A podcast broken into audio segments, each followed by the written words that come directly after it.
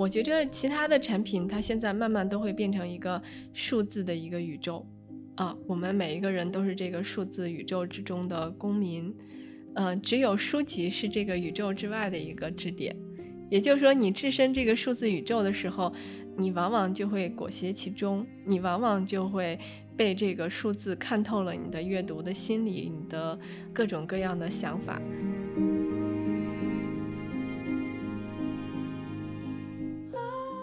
的这种阅读的成长的关键发育期，以前专家们都会说是。童年，比如说幼儿园阶段、刚上小学的阶段，或者九到十三岁大脑迅速的这个发育的这个阶段，我会发现人还有第二个非常宝贵的发育时间，就是为人父母的时候，那个时候就会审视自己的。青少年童年时期的种种的阅读不足，而且为了能够承担起让自己的孩子通过阅读实现一个良好成长的这样的可能性呢，自己也拿起书，而且发现了读书的乐趣。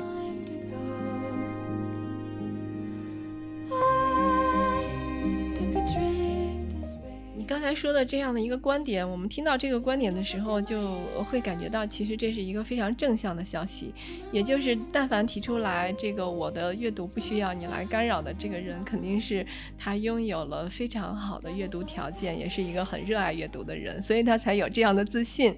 但是我们这个阅读的立法的初衷，不是说为了给大家造成什么样的这种限制，而是说考虑到我们的国情，呃，还有很多地区是没有办法拥有我们想要去，呃，大量阅读，去通过阅读成就自己的这样的必要的条件。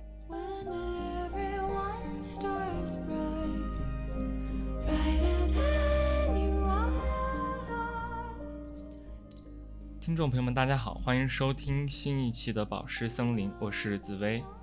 我是阿绿。今天很高兴能够邀请到青岛大学文学与新闻传播学院的教授张文艳老师来做客我们的节目。那张老师跟大家打个招呼吧。大家好，我是张文艳。嗯，那张老师，你要不要跟大家简单介绍一下您主要的研究方向呢？我的主要研究方向是分三个领域。一个领域呢，是我从博士开始就开始修习的这个出版史研究，呃，第二个领域是阅读政策，第三个领域是跨媒介阅读推广。嗯，然后我之前也了解到，您之前也参与起草了《全民阅读“十三五”时期的发展规划》，还有《全民阅读促进条例》，那这些都是您在阅读推广上做出的一些努力吧？然后今天邀请到您，其实也不是想聊什么呃关于阅读有什么意义呀、阅读的重要性这样的一个话题，主要是想和您聊一下阅读推广的相关话题吧。比如说它现在开展的怎么样啦，然后这个工作具体是怎么推进的呀这些方面。然后呃也了解到您还有个身份就是阅读推广人嘛，也在身体力行推动一些全民阅读的发展，所以还是很期待稍后和您的聊天的。那首先说一点题外话了，我之前有关注到说您的本科学的其实是物理专业，然后后面又学了新闻和传播，之后又参与到与阅读推广相关的研究当中。我觉得您的这个嗯学习或者说研究的路径还是蛮有意思的。嗯，其实我一直是属于文科比较好，理科比较弱的那种类型。嗯，但是就是由于一些机缘巧合，就本科学了物理。那学了物理之后。当然，还是要到了大学这个阶段，我觉着更应该遵从自己的本心，而且也有了自己的更明确的这种方向，所以我就考了新闻学的硕士，呃，接下来又一路这个学习，呃，读了博士。那呃，现在回头看呢，就是我的这个学习的历程，似乎能特别去呃，对阅读这个话题 进行深入的一个。思考，因为呃，本来喜欢文科，然后又有了理科的知识，呃，又有了新闻传播学的这种传播路径，那他们组合在一起就比较符合阅读它本身的这样的一个呃，在人类历史上的定位，它无非就是把我们人类所积累的知识传承下去、传播下去嘛。嗯，所以说到最后选择研究出版或者说阅读推广，还是感觉是有迹可循的。对，因为虽然我从硕士开始就是学新闻，呃，那新闻学它也是在这种传播的理论的框架之下。那呃，新闻学这个学科更呃偏重的是这种信息。信息，我觉着如果我们来比喻一下的话，它就是这种生的这种。呃，产品，然后它需要加工，它需要凝练，需要结晶，呃，成为系统。那系统之后的这种知识性的东西，就是呃阅读所要去推广的内容。所以新闻呢，跟阅读之间的关系既有一定的联系，又有一点区分，但是它都需要运用到传播学的这样的方法和理论。嗯。那顺着你刚刚提到的，我们现在就可以先聊一下阅读推广是一个什么样的工作。您根据你的那些呃阅读推广的经验，可以跟大家分享一下吗？呃，阅读推广呢，首先我去接触它的时候，是从我的这种学科背景来去看，因为我博士阶段学的是出版史这个方向。那出版史，像我的导师啊，北京大学的肖东发先生，呃，已经过世了。呃，肖先生呢，他就是从我们中国的呃这样的一个出版的历程出发，来去研究我们的这种各种各样的书籍啊，从古代到现代它的形态的流变，比如说我们怎样去呃探讨像甲骨文，嗯，还有这个青铜铭刻、石碑，呃和这个呃书与竹帛上的这样的呃。文化内容和我们后来的这种线装书，我们的现代的这种书之间的这种关系，那这种关系的流变呢，我觉着也是中国的文化发展的一个流变的一个面向。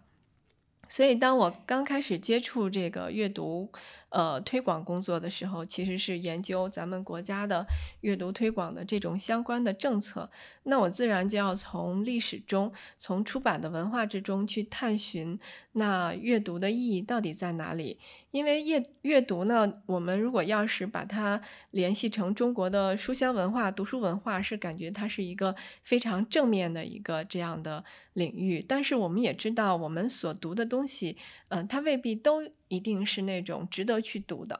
啊！我们在任何时期呢，都有大量的 不值得去读的东西。呃，而我们今天的这种技术时代，让阅读又变得更加的复杂了。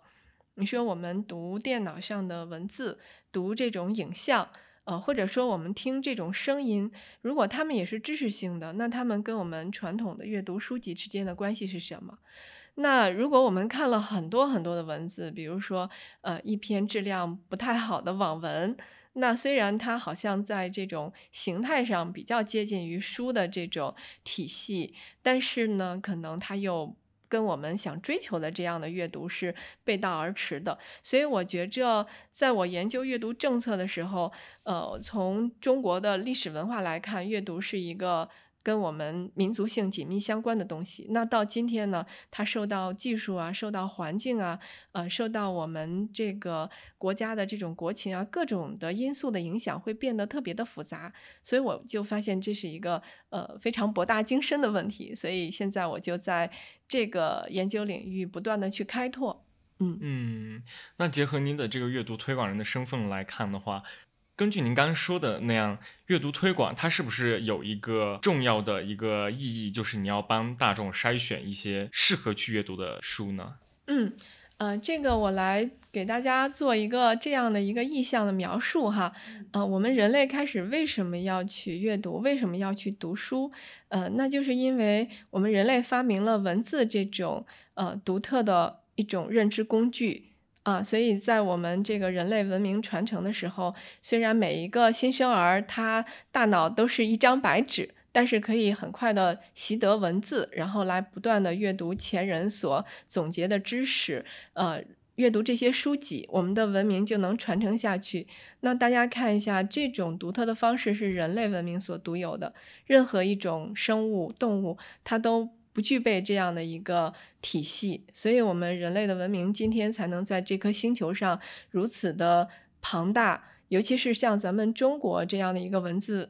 没有断绝的一种文明，它更体现了书文化的这种强大的传承的力量。但是，呃，在这样的过程中会出现很多问题，嗯，就比如说我们的这种书籍越来越多。呃，那我们可以把它形象的理解成一个巨大的一个知识的殿堂。那这个知识殿堂随着它的书籍的总量的增加，它的门类也在不断的增加。那这样的一个书籍的殿堂，我们可以想象，它是集成了多少人的智慧，以及多少人的这样的生命时间。那可是我们每一代活生生的人的这种生命时间是非常有限的。我们的阅读时间，好像有人计算过，呃，除去不认字的时间，除了老眼昏花看不了书的时间，还有我们日常的必须得吃饭睡觉的时间，呃，想去读书的时间是非常有限的。所以也就是说，我们每个个体面对了一个无比的磅礴的、巨大的这样的一个知识殿堂，我们是无力消耗呃这些书籍的。那所以，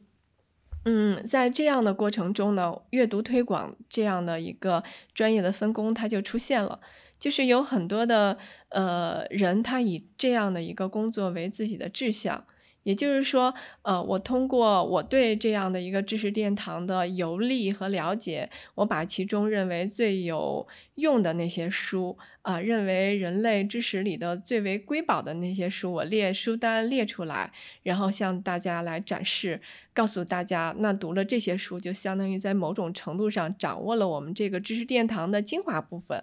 呃，这还是不够的，因为你只是列出书单来，那很多越是这种。嗯，宝贵的书、经典的书，我们在读起来越有难度，因为它包含了深邃的思想，以及经过呃地久天长的这个时间所造成的语言方面的这种障碍。那所以就是说，列出书单以后，还要教大家如何去读书。呃，教大家如何去读书，要针对不同人群来去有具体的这样的方式。比如说，呃，教一个不识字的儿童。你该怎样去教他？一个幼儿是吧？让他对书产生信任感、亲切感。那对于一个识字了的孩子，你该怎样去做？可以引导他加快自己的阅读速度。嗯，逐渐成为一个熟练的阅读者。那针对一个大学生，你怎样的去告诉他？呃，我们读书可能对你的这种宝贵的四年来说，比玩四年的游戏更重要。呃，这个道理似乎很简单，但是其实在践行起来是很难的。那又比如说，对于这种忙忙碌碌的都市的这些白领啊，对于这些呃每天要付出大量的体力劳动的这种蓝领。对于外卖小哥啊，对于这个农村的很多的这种居民，他认为读书并不能去直接的改变他的生活的时候，还有那些行将暮年的老人，眼睛已经看不清了。所以我们会发现，不同的人群，呃，每一个人群中的个体又有各各自的这样的呃诉求。生理的和心理的这种状态不一样，所以他所需要获得的这样的一个阅读的指导、阅读的服务、阅读的支持也是不一样的。所以，那阅读推广它就变成了一个需要处理纷繁复杂的这种情况的一个系统。嗯，我觉得你刚刚提到的对我启发比较大的一个点，就是我原来可能以为，呃，所谓的阅读推广就是，啊，我我就是选一堆书，然后哗的一下给大众。但是刚您听您这么说，我好像能够感受到，其实阅读推广它是一个需要专业性的一个需要专业技能的一个工作吧。尤其您说到，就是不同的年龄，或者说不同的阶层，甚至他们对这些知识的获取，其实他们的能力都是有差异性的。所以您在这个过程当中，还是要那些书籍进行一个区分。嗯。对啊，那个我再举一个例子啊，就是说，呃，像我们国家的这个阅读推广所面临的技术啊，然后还有这种社会的发展情况的这种整体的情况，其实是跟西方的那些发达国家有很大的区别的。西方发达国家基本上从二战啊，各个国家的这个国内的呃这种政治稳定以后，就开始进行大规模的阅读推广了。因为，呃，我们看到，也就是在二战、一战之前，呃，很多的国家的这种社会已经发生了一个转型，从原来的这些，呃，我们说更早一点的是那种圈地运动，哈。农民变成了工人，那在一战之前呢，就要呃从这些呃这种体力的这种工人，然后变成掌握一定知识技能的这样的一个工人。那到二战以后，这些工人他就呃很多就变成了这种白领阶层。办变成了这种城市里的必须要有这种阅读能力的这种人口。那个阶段，我们就会想，为什么他们还需要阅读推广？每个人都识字了，而且这个西方国家的经济发展的非常迅速。嗯，然后这个呃，印刷资本主义让很多的这种读物都呃展现在大家的面前，公共图书馆都在建设。如果没有阅读推广，大家是不是也可以拿起书来就去读呢？但是我们就会看到有一些研究就展示了，在那样的一个阶段，我们的市场上就是会。呃，这些书呢，它呃既是文化的这样的产品，它也是一种商品，所以它也有它盈利的这样的诉求。那面对很多刚刚呃有了识字能力，但是没有阅读的足够的素养的这样的大众而言呢，呃，什么才能争夺他们的眼球？是那种呃。可以称作廉价读物的这样的类型，就比如说，呃，这种漫画啊，各种各样的漫画。我们不是说那种具有思想性、艺术性的漫画，可能就是看过就可以丢的，甚至是更为低俗的一些这样的图画或者文字作品啊，里头呃充满了很多的这种嗯非常的浅薄的。充满了谬误的，呃，甚至是有很多的这种呃情色呀、这样的凶杀呀、刺激性的这种毒物，然后它就充斥了市场。那刚具有阅读能力的这些呃新的城市的居民呢，因为他们以前的这种生活习惯，就是我我们喜欢一些看这些呃比较低俗的呃影片电视。呃，广播，然后大家喜欢在街头巷尾去谈论谁的呃隐私、奇闻异事，那他的这种文化的口味跟这种低廉的读物正好可以 完美的对接，所以呢，那这些人虽然有了这个阅读的能力，但是他的阅读素养。他的文化的品味并没有提升，所以这也是阅读推广在西方发达国家兴起的一个原因，就是它要求人们不仅是说有一个基础的阅读能力，还必须要有足够的这种阅读的品味啊，这种鉴赏能力，呃，能够通过这种阅读真正的提高他的文明的水平。那像这个战后的联合国教科文组织，他们在七十年代也开始对这些亚非拉国家进行一个阅读推广。嗯，因为我们会发现，在这些国家的贫困的居民如果没有这种基本的阅读能力，有可能会。因为愚昧啊，因为贫穷啊，走上非常悲惨的人生道路。那阅读在某种方面上是给他未来一个呃人生的改变的可能性。那咱们国家的这个阅读推广跟我们的国情有关。我们之前一直在努力的发展这种经济建设，呃，然后呢，我们这个文化相对于经济是相对滞后一点的，因为咱们建国以后，呃，处于一个这个。呃，经济上被封锁的、被包围的这样一个状态，你必须首先要经济上自强，这个是无可厚非的。那当我们在九十年代、两千年的时候才开始把全民阅读、把阅读推广正式提上日程的时候，我们跟西方国家所面临的当时阅读推广的这个呃。竞争对手已经有了巨大的变化，那就是网络世界，是吧？有无尽无穷的你没有办法去抵挡的这样的网络的诱惑。所以我觉着，呃，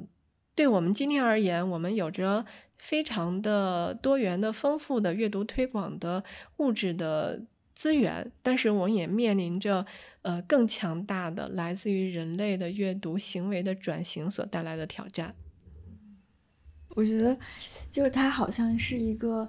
呃，类似于像婴儿学步时候那个助步器的感觉。可能你走路的姿态不太对，然后它来辅助你，以及它教会你说应该怎么去正确的走路。我我觉得是有有一点 这个感觉，就它也有方法论上的培养，然后也有好像类似于像教化的那种作用，就是用文字的思想性以及它其中一些比较。深刻的道理去引导人，嗯嗯，我觉得是有 这种，嗯，而且我觉得，因为就以我自己的经历来说，我觉得其实，嗯，那种对阅读上面的指导是非常重要的。可能对我们这种对阅读感兴趣，然后你想要去大量的接触的时候，如果你自己盲目的去选择，其实会进入一个误区。要不就是阅读了过于晦涩，可能我我水平还没有到那个程度，可是我就去阅读了很难的那些作品，然后我就会对他们产生一种排斥的心理，就我觉得我好像无法进入那个世界，我就会畏难嘛。嗯，要不就是，嗯，会受到一些作品的误导，可能他作家本身创作出这个作品，他没有那个意图，可是就我的水平来说，可能我我念到的程度就到这个水平，然后呢，我就会被其中的一些东西给误导了，嗯，所以我在我自己阅读中，我觉得我还是有这种感受，所以我觉得如果在我刚开始接触到文学作品的时候，如果就有这种。比较专业性的，然后有组织性的进对我进行方法论上还有一些知识上面的指导的话，是会更好的。对我个人来讲，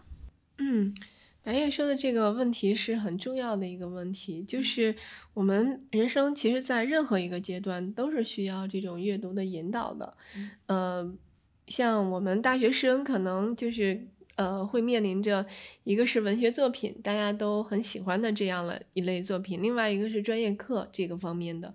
呃，这种引导。你像我已经这个从教这么多年了，那我现在在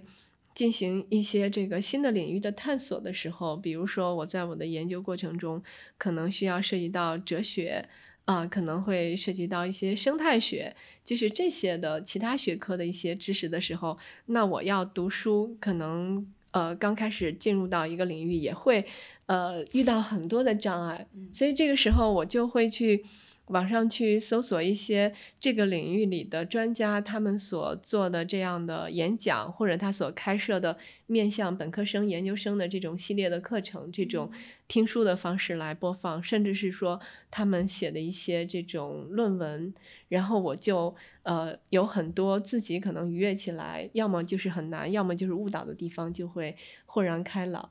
嗯，所以就是这个就是展示了他阅读的，就是一个。呃，需要不断的有人指导的一个这种过程，它特别代表咱们文明的这样的一个呃传递过程中的一个规律。我觉得现代科技确实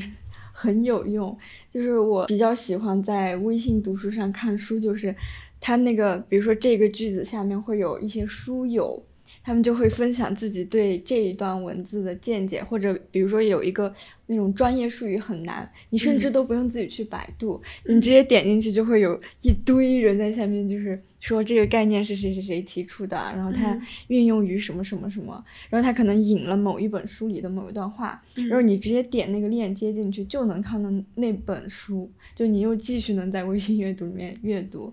然后包括可能看一本书没有太看懂。我可能就会去豆瓣上看一些专业的书评，就能够读懂更多吧。我觉得有点像那种以前古代的那种著书嘛，嗯，就是你阅读前人的前前一个朝代的文章，你可能已经看不懂了，因为呃文字的那个发展很快，你可能已经不知道那个人在说什么，那你就去看他后一个朝代的人。对他的著书，因为他是在他紧接着的那个朝代，他离他比较近，那可能他对那个朝代的文化，还有他的表达方式，他的思维会更加了解。嗯，可能就像小时候我看《红楼梦》，我先看的是青少年版本，然后后来呢，长大以后我想去看文言文版，但发现看不懂，然后这时候我就会去看。脂砚斋品《红楼梦》，然后它旁边不是会有一些批注嘛？嗯嗯。我通过它的批注，我能对这段话有一个更好的理解。当然，今天的科技就是发展的更快了，但我觉得他们两个其实是相似的。嗯，哎，我觉得可以顺着你这个聊下去，就是您刚刚提到。的那种阅读的方式，你可能特别喜欢在微信上阅读嘛？之前跟呃张秋子老师聊的时候，他也是说，呃，他特别喜欢在微信上阅读，因为他的说法是可以感受到那种人与人之间跨时空的对话，可能对同一个文本有不同的解读，他觉得这一点很有意思。我也想问一下张老师，您的这个阅读习惯是怎样的？是比较习惯纸质阅读，还是也会？嗯。我现在是看一个介于两者之间的一种 载体，就是我现在呃经常会看这个电子书，或者说叫电子纸啊。那呃，它这种这种方式就比较适合我这种大量的一个阅读者。呃，因为呃，如果只是在网上哈，我们看手机看屏幕上的这样的呃电子书的话，呃，它是有它的这种社交性，但是这种很容易让我们的这个注意力去呃呃这个滑到其他的地方。那我需要一个更专注的一个这种载体。呃，那书呢？现在由于要看的书特别的多，我们嗯，在这种城市生活中，你不能随时随地都带大量的书。但是这个它有海量的存储，但是又有书的这种面貌的这种载体，就是我目前所用的。那说到这个，当然是个人习惯的一个呃因素了。然后说到这个技术对于阅读，我刚才说它既是一个挑战，那同时它也是一个巨大的一个机遇。因为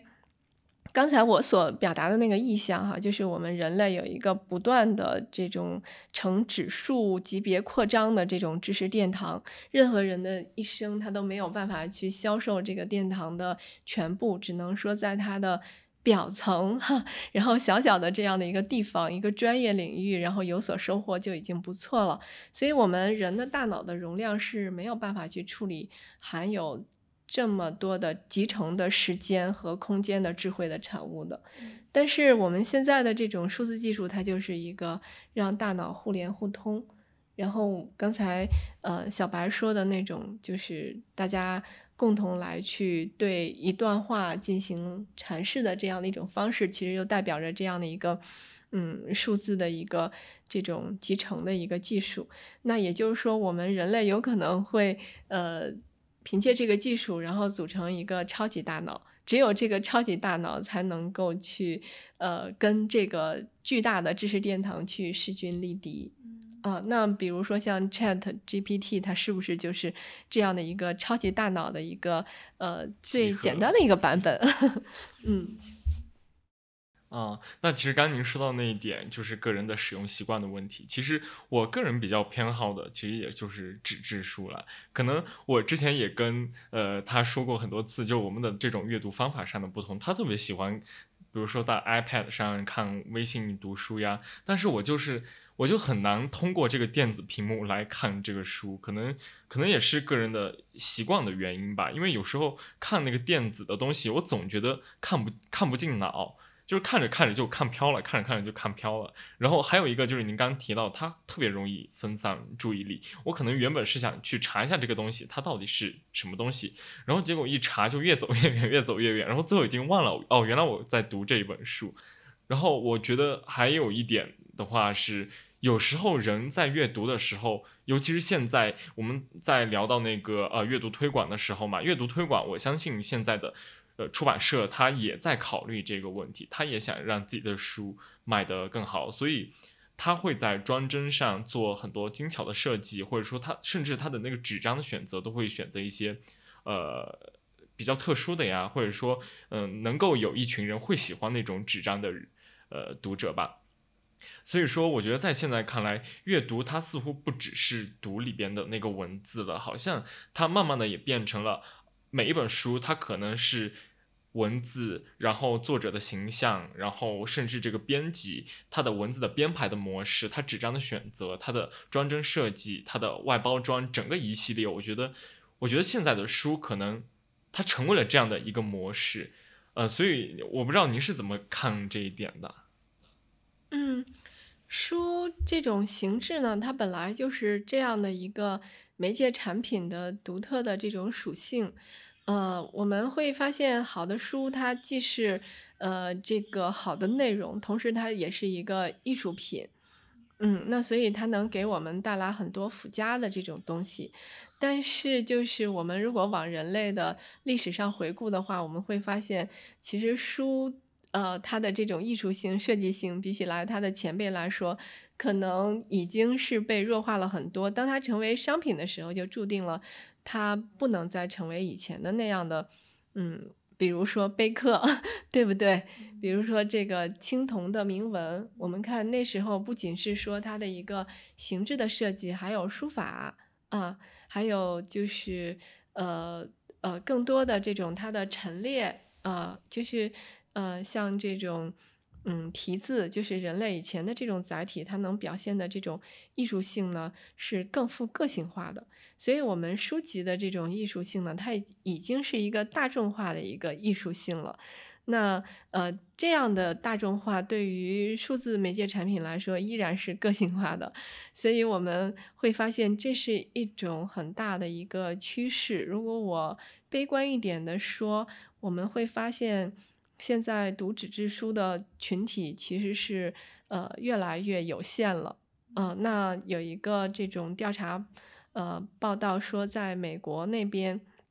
他们经过调查，悲哀的发现，这个书籍呢，就是在呃什么样的一个群体里头流转，就是出版商，呃，作者创作了它，呃，作者和学者创作了它，然后出版商。出版了它，然后当它卖出去的时候，再卖给的是从事出版、呃学术研究和 这个文学创作的这样的一个群体，所以它就变成了我们会发现它变成了一个小众的一个媒介。当然，我这么说，呃，还是有一些夸张了。在我们这个今天的中国的这个国情下，它还是比较有市场的。但是，嗯，我们会发现，这也许是一个大势所趋。呃，书籍未来有可能啊，读纸质书的人就会变成像集邮的人、写书法的人 那样的一个艺术性的一个小众的群体。但是，我觉着，呃，这个。当然，它要放在历史长河之中，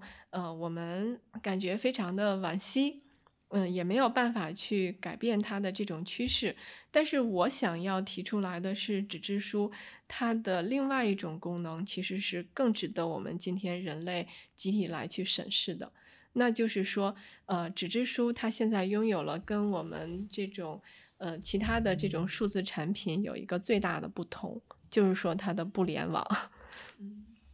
嗯，这种不联网呢，我觉着其他的产品它现在慢慢都会变成一个数字的一个宇宙啊，我们每一个人都是这个数字宇宙之中的公民，嗯，只有书籍是这个宇宙之外的一个支点，也就是说，你置身这个数字宇宙的时候，嗯，你往往就会裹挟其中，你往往就会被这个数字看透了你的阅读的心理，你的呃各种各样的想法。那嗯，比如说以后我们在网上复制一个数字人，我们就会发现，呃，这个复制紫薇就会比较难，因为你在网上留的痕迹很少。但是复制阿绿就比较 容易，因为在网上留的这个痕迹特别的多，是吧？呃，所以所以那比如说有一天这个数字系统它超越了我们的掌控，它变成一个超级智慧大脑，它想取代人类的时候，那紫薇可能就是。呃，我们未来留有人类文明希望的那样一群反抗军的领袖，对吧？这个我拿科幻小说的这个叙事的语境就是这样来去描述的。所以我说，纸质书它现在有一个我们去审视数字文化的这样一个参照系的作用。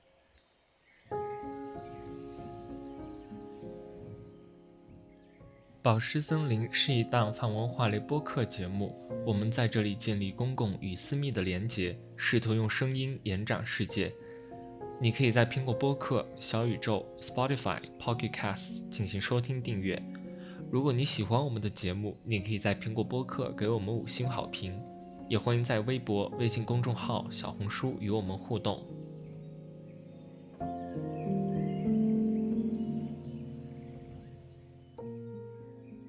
提到刚刚的这些阅读方式的转变，我觉得一方面它是跟媒介生态的转变有关，还有另一方面，我觉得它可能是跟一个日趋商业化的社会有关。那提到这儿，就想到一个问题，就是您作为一个呃阅读推广者，可能更加从那种自上而下，或者说从一个更加。嗯，全局的一种视角来出发，而而像我这样的，我可能在阅读的过程当中，我可能尽量去选择，会根据自己的趣味去进行一些选择，而且更多是一种嗯小圈子或者说从下至上的一种方向吧。您做的阅读推广，它是一种从上到下的一种号召式的行为。那您有没有关注到一些呃比较有意思的来自民间的或者说非官方的这样让你印象比较深刻的阅读推广形式呢？我从二零一零年开始做这个阅读推广领域的研究，前五年的时候是你刚才说的所谓的自上而下哈，呃，其实就是因为要做这个政策的制定。你必须要去做一些能够，呃，有这种适应大众的这样的一些构思啊，一些框架性的东西。当然，这个它其实也是需要集思广益的。我那时候做的很大的工作，就是在征求各种各样的专家、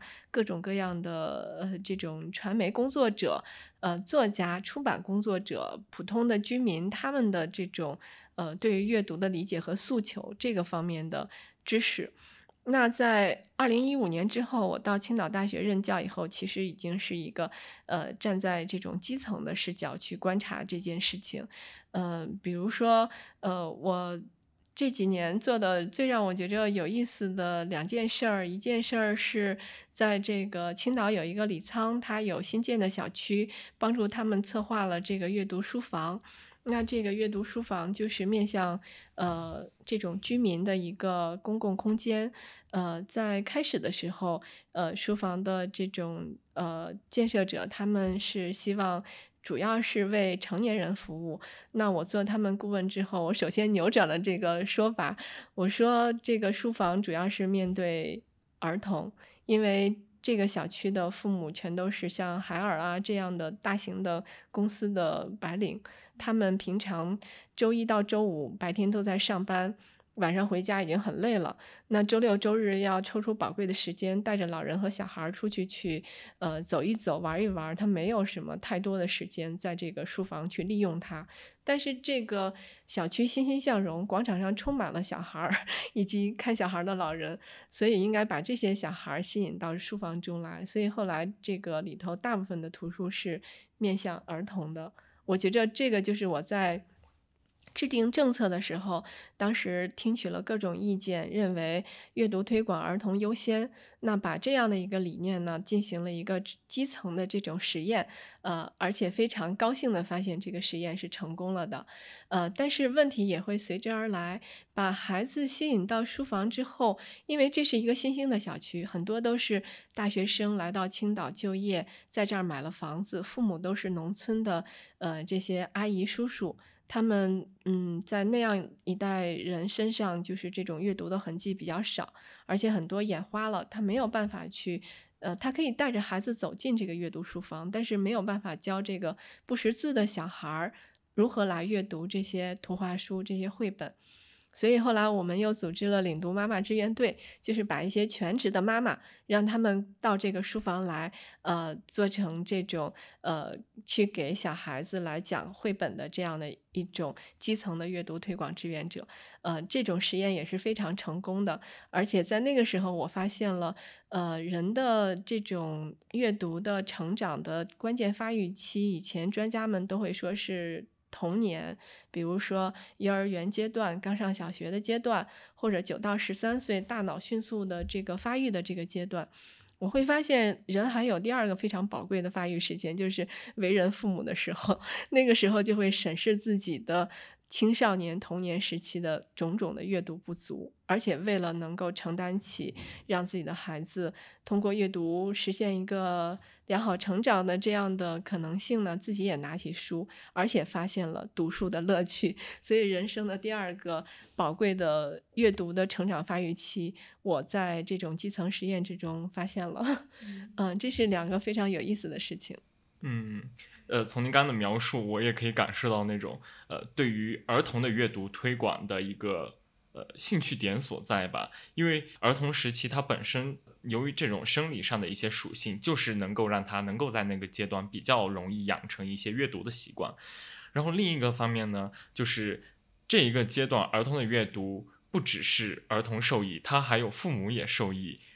我比较好奇的是，可能是来自我比较私人的一个好奇了，就是您在考虑做这个儿童的阅读推广的时候，据我所知，您也是一一一位母亲嘛，那您会不会把自己母亲的身份和这种儿童阅读推广人的身份交融在一起呢？就比如说，您在做儿童阅读推广的研究的时候，您会不会想到自己的孩子，或者说他自己呃读书的现状？嗯，然后当您回到家里边，然后和自己的孩子待在一块儿的时候，您会不会又想到说，啊，我又在做儿童的阅读推广，那我是不是要从我的孩子先，就是怎么说呢，最小单位的一个实践吧？您会不会有这样的感觉呢？嗯，当然会了。就是其实你刚才说的这个，也是我们国家呃从事阅读推广工作的这个群体的这种特征。如果仔细去研究的话，就会发现有很多的这种。嗯，职业的阅读推广人，比如说，呃，他就是呃去那个办绘本馆，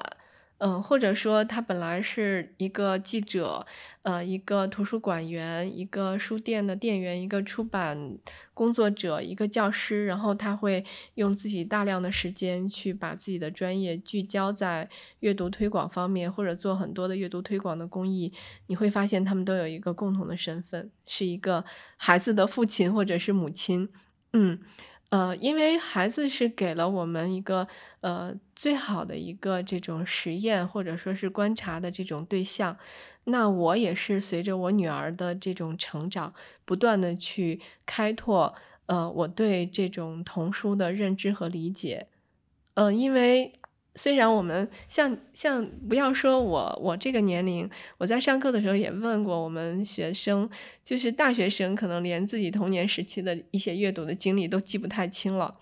嗯，所以这种过程呢是需要从孩子的身上重新去发现，呃，而且这样的一个亲子阅读，这个更专业一点的用语叫做亲子阅读，亲子阅读。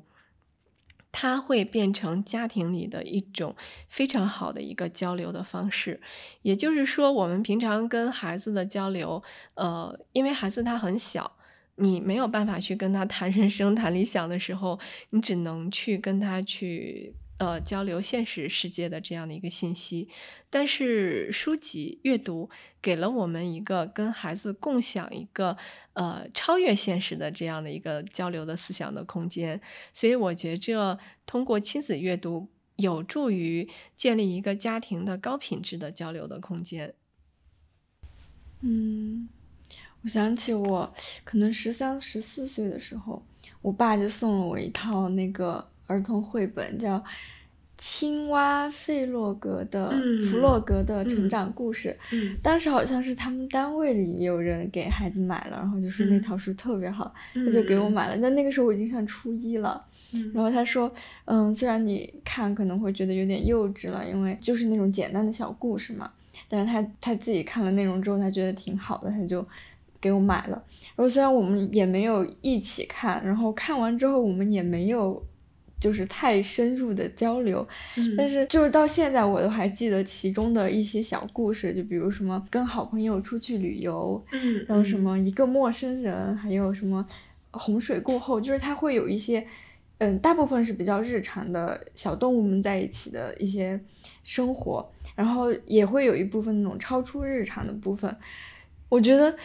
怎么说，就是从这本书开始，我我会意识到一些。我以前都不敢想的事情，比如说和两和好朋友两个人一起出门，好像就是童话故事里面的 一些东西。然后后来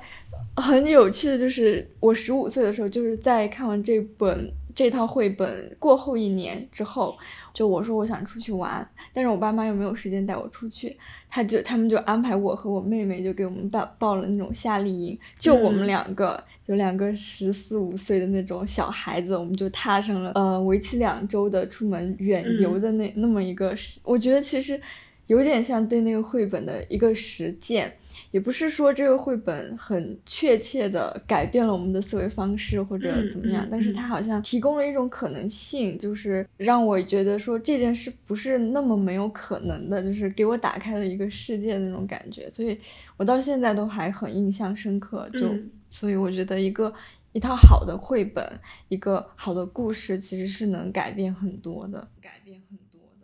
嗯嗯，对你说的这个青蛙弗洛格的这个故事，今天依然 非常的畅销，是一个已经变成经典的这种儿童的绘本系列了。嗯嗯，童年的这种图书，呃，往往会参与塑造我们的人格。嗯 嗯嗯，前两天我们在准备的时候，呃，不是也有看一些资料，什么绘本啥的嘛，然后他也 就是老看到一些绘本，然后就截图各种就发给我说，哇，这个好可爱，这个怎么怎么样，然后那但我看到的时候，我当时就在想说，它确实很可爱，但是我个人好像已经没办法再能够感受到它给我带来的一些快乐吧，但是它依然能够。嗯，怎么说？能够即即便现在已经二十多岁了，还能够呃，如果拿到一本好的绘本的话，还是能够看进去。这样，其实绘本是一种非常高级的读物，就是呃，我们中国引入绘本这样的一种出版的模式，呃，比较晚，是在这个新世纪之后。但是在西方呢，他们就是由于这个经济教育的这种发展，它呃早早的就已经成熟了，所以它涌现出一批这种绘本的作家。呃，像我们中国刚引进这个绘本的时候，其实还是说要找一个作家来写故事，另外一个插画家来配图。但是西方它所出现的这样的绘本作家，就是说这个图文都是他来创造的，所以图和文之间是一种。嗯，非常有机的一种互补的一个关系，绝对不是说谁来阐释谁，谁来表现谁。那有很多的绘本大师，由于他的这种艺术性啊，呃，他的故事性啊，已经让他可以称为殿堂级的这种艺术家了。我特别喜欢的一个绘本作家，呃，绘本的插画师叫做英诺森提。如果你们以后有机会可以看一看他的那种插画，嗯，比如说像灰灰姑娘这样一个童话故事，有很多的版本。那英诺森提的那个版本，我看了以后，我是觉着他给我，呃，一个我看过一百种灰姑娘的故事，然后也不如它带来的这种画面的这种这种震撼感。然后甚至是说，嗯，他有一些这种呃插画的这种画家。他把人生的哲理啊，比如一些跟孩子没有办法去直接去解释，而我们成年人也想不太清楚的一些呃这种人生的问题，表现在这种绘本上，比如说生死的问题。啊，像这些，比如说，呃，童年的友谊，我们都在歌颂，但是童年的友谊之间也有一些黑暗的，比如说嫉妒啊，比如说霸凌啊，这些东西，你口头去说，有时候很难跟孩子去交流的，但是他画出来就有了那样的表现力。我觉得很多东西是，你可能看的时候，你也，就是你知道他想表达什么，但是你无法。那么切实的去理会，可能要很多你经历很多事情之后，你到那个经历的那个瞬间，你才知道哦，原来书里当时讲的，他想向我传递是这样一种感受。所以我觉得有时候，呃，阅读它其实是给你一个现实生活的一个预演吧，可以这么讲啊，就是他提前告诉你好会有这样的现象发生，他也不是一定要你去经历，可是到你到经历的那个当下，你才能。呃，切身的或者说更透彻的去明白他想说的那个东西，所以我觉得，嗯，一方面就是肯定是要推广阅读，但另一方面又不能让，呃，阅读或者嗯这种虚构的形式过度的去入侵生活，就是我我觉得两个部分都是很重要的。那您在推广的时候会不会嗯对阅读以及生活？之间会做一些考量，就是阅读推广这个工作，以及嗯这些小孩他们在接触书的时候，他们同时要做一些可能现实生活中要接触某一些东西，会不会有这样的一些考量？对这两者，嗯，你说的这个阅读对生活的这种入侵哈，呃，我原来刚刚在呃接触阅读推广的时候，也有一些这样的一些疑虑，然后我听到这样的声音。但是我从我的经历，我觉着它并没有去太影响我的生活。比如说，我小的时候，呃，对我影响特别深的，呃，一本书就是《红楼梦》。嗯，你看的比较早，从九岁就开始看。那对于一个九岁的孩子来说，虽然我的生活中有很多的书，但是《红楼梦》是一个这种，呃，质量特别大的一个。呃存在啊，就像一个黑洞一样。那比起来其他的书，它肯定对我的影响特别的大。然后呃，但是我小的时候看《红楼梦》，总是会有那些叔叔阿姨他们会说你太小了，不要看这个，呃，会对你产生不良的影响的。那其实并没有，我也没有因为读《红楼梦》，然后会像林黛玉那样天天哭哭啼啼怎么样。但是后来我在看一些阅读史的时候，会发现，呃，比如说在民国的时候，确实是有一些女孩子，然后她因为读了《红楼梦》就会郁郁寡欢，后来就这个呃，这个在很小的时候就夭折了啊，青春年华就夭折了。那似乎好像是因为这个书对她产生了很大的这种作用。但是我们会想，民国时期的女孩子跟我们今天女孩子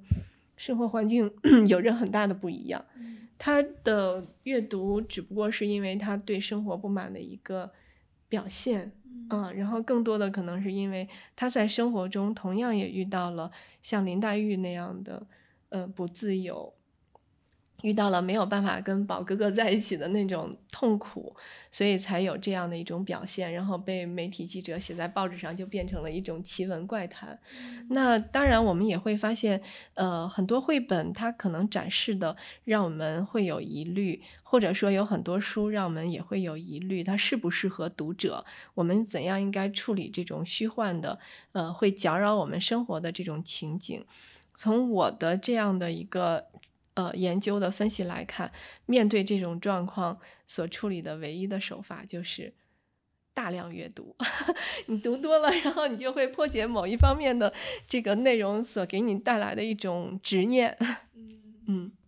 我觉得更重要的是要有一个阅读的权利嘛。就不是一种单一的东西，你就只看这种东西，呃，而是说有很多东西，你你有权利去看，或者是说，呃，你能够从中做出一些选择。那么这可能就涉及到一个嗯读者的权利的一个问题了。我之之前昨天晚上我不是也跟您提过，说想要聊一下关于那个嗯阅读立法的这个话题嘛？我觉得现在就刚好可以聊到这，因为呃，您之前也参与过那个。全民阅读促进条例的一个起草嘛，当时好像包括现在，它依然还没有一个呃完整的全民阅读法出来。然后在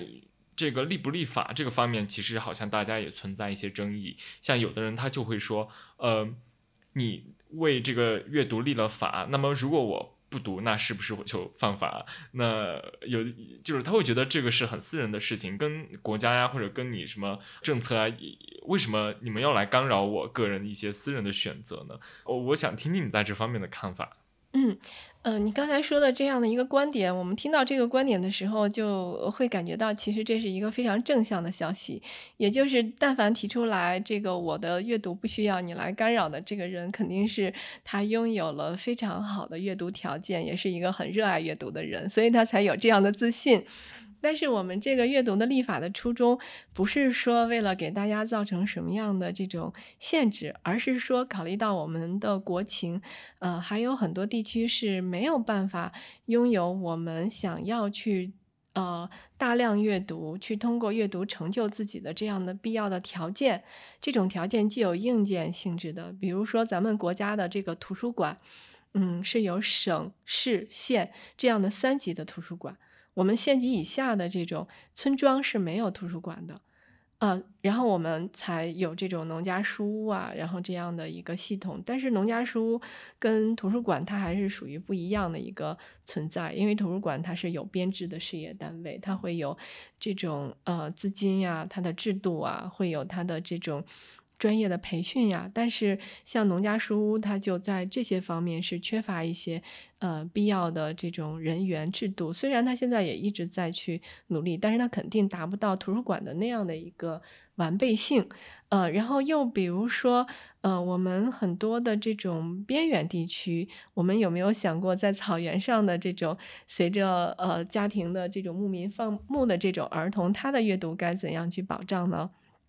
嗯，又比如说大山里的是吧？像大别山啊，像云贵的一些这种呃山区的这些居民，还有一些呃这种呃城市里的家庭比较困难的，呃农村的家庭比较困难的，或者父母的这种呃阅读的素养比较低，然后家庭的这种呃阅读的支持比较低的这种儿童。还有一些想阅读的但没有条件的成年人和老人，其实这样的群体是非常多的。那这种群体他肯定提不出来说我想读什么，你不要干涉我的这样的一个疑虑，而是说我想读什么，你怎么才能保障我，对吧？所以，我们这个立法其实就是说要给大家这种必要的呃物质的保障和这种技能的这样的一个引导，呃。这个全民阅读促进条例的立法的起点呢，是在二零一三年的时候，嗯，经历了几年的这种广泛的调研和征求意见，其实它的内容已经相对的比较完成呃完善了。我们通过立法这个工作呢，呃。已经厘清了，像咱们国家到底要从哪些方面来去做好这样的一项工作，所以它的一个主体的这种内容，其实是表现在当年的全民阅读“十三五”规划上了。啊，“十三五”规划，因为它不用法条的这种呃限制，它会写得更加充分。那我们也不能说这个立法的文本就没有出来。它没有出来的一个全民阅读促进条例，为什么没有问世的一个主要原因，嗯，主要是因为当时的这种机构的划分啊，导致的一些技术上的一些问题。它不代表说国家对它不重视，呃，或者说它在法律上遇到了什么样的这种法理上的这种障碍，不是这样的，而是一些这个主管单位的变更。那其实它变了一种形式，它是在这个二零二。呃，二零二一年的年底，是以中宣部的这个关于促进全民阅读，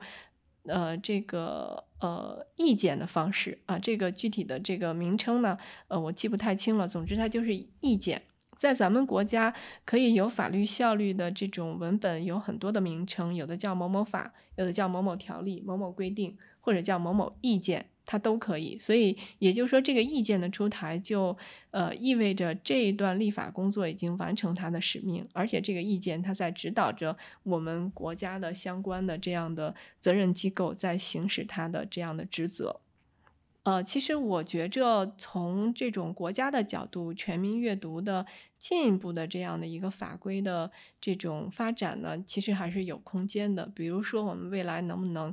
制定一个？全民阅读促进法啊，我说的不再是条例了，而是要通过全国人大的这样的一个全民阅读促进法，或者说我们今天是不是可以再把这个“十四五”的全民阅读的这种规划研制出来？因为在国家的大政方针里头，它涉及到咱们国家的方方面面，全民阅读只能占很小的一个篇幅，只是其中的组成。那呃，我们很多今天的这种全民阅读，哈，比如跟十年前、跟二十年前的这种全民阅读已经有了质的变化。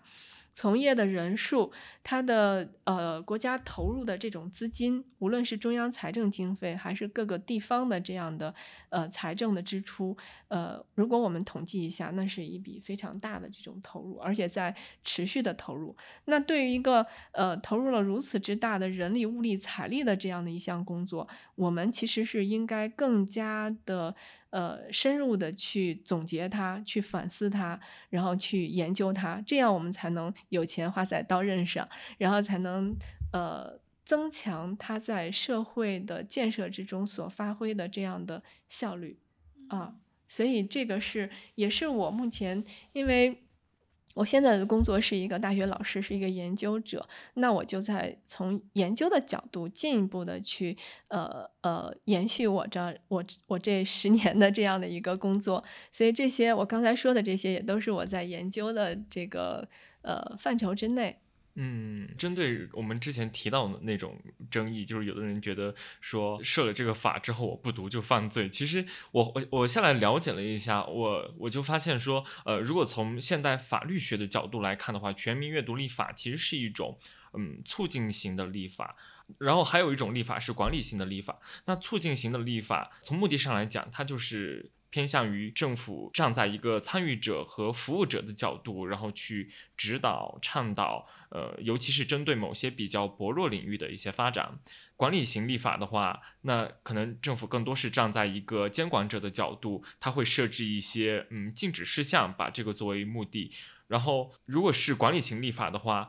还强调一个权利和义务的相对，就是就是就是说，如果你不履行这个法律的义务，那么你就要承担相应的法律责任。在全民阅读的这块立法的话，它其实是前面一种是促进型立法，所以它不是用来防止公众不读书，而是说，呃。保障每个人都有读书的权利，都能有一个读书的选择。这一点，我觉得刚您也进行了一个比比较清晰的回应。那么提到这的话，我还是想问一下，就是根据刚刚那个争议，可以发现它其实是更多的是对全民，也也就是说，你不能站在一种比较呃傲慢的一个视角来看待这个问题，而是说，嗯，除了城里的，除了城镇上的一些小孩之外，那还有一些，嗯，很大一部分的是乡村的小孩，他们可能就。嗯，没有像我们这样有，呃，我能我想要看什么书，那我就可能，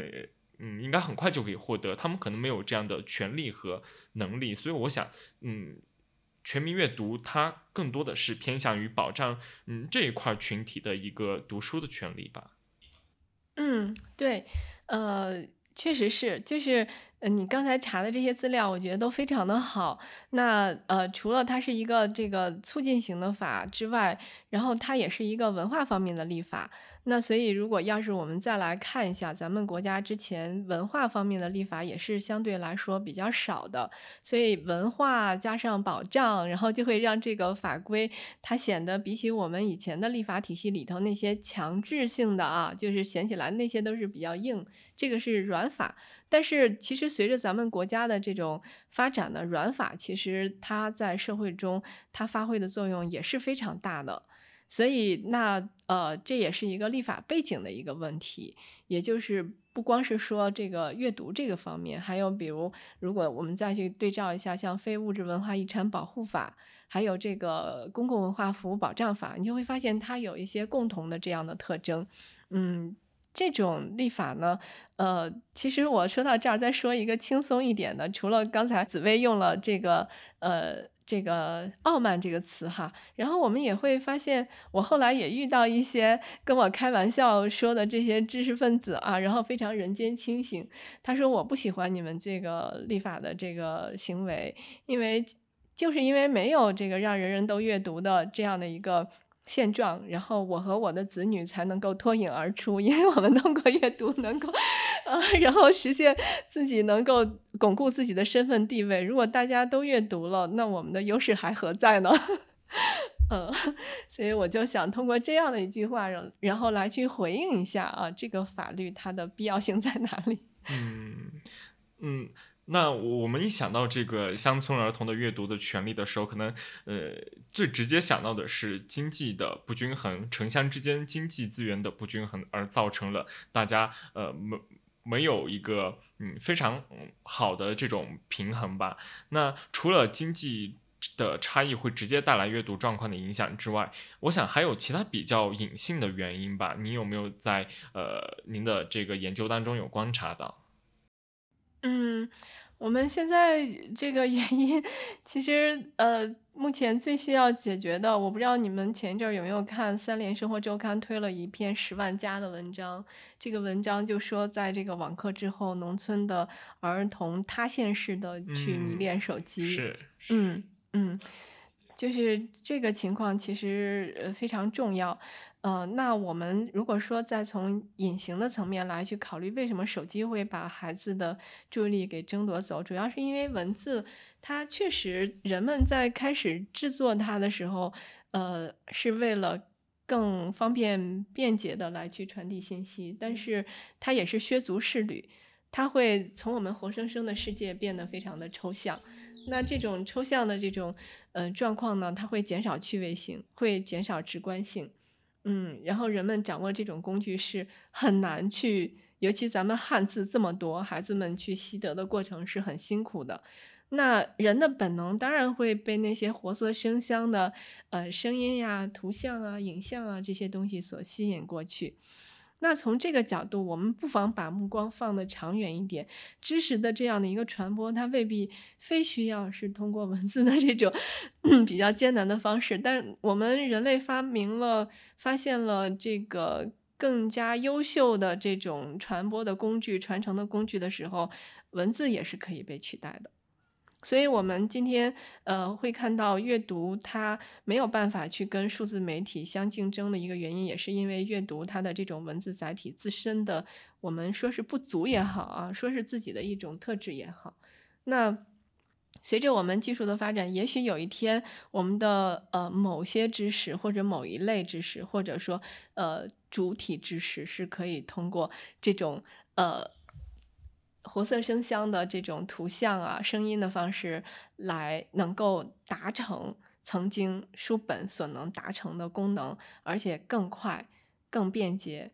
更吸引大家的时候，我觉着呃，我们就不必再去哀叹这个呃读书的人越来越少了，嗯，或者说呃，我们会呃把这种大阅读以求知为目的的这种大阅读作为人类。呃，这种文明始终在追求的一个主要的方向就够了。嗯，老师还来得及最后给大家推荐一些呃书、影音之类的作品吗？嗯，我要推荐的话，就是因为我说了我是一个大量阅读者，然后很多书我都很想推荐，那就只能那个呃，从我最近阅读的这些，我给大家推荐这么三本书吧。嗯。然后第一本书呢，我是希望，呃，感兴趣的同学们可以去看一下那个，呃，杨振宁传啊，三联书店出版的杨振宁传。嗯，因为杨振宁这个，呃，我喜欢这本书的原因，主要是因为他是一个非常杰出的物理学家。通过读这本书呢，我也呃改变了一些曾经对他这种世俗的这样的一个看法，甚至我认为，如果我大学的时候读到这本书。可能会开发我对物理的更多的兴趣。我现在也许是一个物理系的教授，哎，真的是这样的感觉。因为这本书向我展示了物理的魅力和美啊，它通过一个科学家的这个视角向我展示。呃，第二本书呢是推荐大家去读一下《战争与和平 》啊，这本书可能大家就觉着不是很好读，但是我希望大家用这种跨媒介的方式，嗯，可以去听一下这个喜马拉雅上的这个。一个呃，这个叫做广播剧《战争与和平》，嗯，呃，如果听了那个，它也是一个两人对话的方式，然后聊着就把这本书的呃主体情节就，而且非常忠实于原著，采取了自己的一些新的翻译，呃，当然最后托尔斯泰的那个哲学的那个部分他就没有再聊，呃，我觉着一共是二百多集，每一集好像是十几分钟到三十分钟。听了那个以后，如果再去读《战争与和平》的文本，我觉着或者看他的电影，就会有更新的这种感受。然后第三个，呃，想向大家推荐的这个书，就是呃，这个就是老生常谈了，可能很多人都看过。呃，如果没有看过的，我建议大家对《三体》感兴趣，可以去看一下《球状闪电》。呃，因为这个《球状闪电》，呃。跟《三体》现在它变成一个热的 IP 了，但是《三体》《三体》讲的是这种呃社会观、宇宙观，呃《球状闪电》讲的人生观更多一些，所以我觉得对照着看一看也蛮好的。好的，好的，那今天真的非常高兴，然后能够和张老师有一次这样的谈话，就觉得确实收获了很多。嗯，谢谢，我跟你们谈话也觉着收获了好多。这期节目就先到这里，再见。When you're home, you're home. That is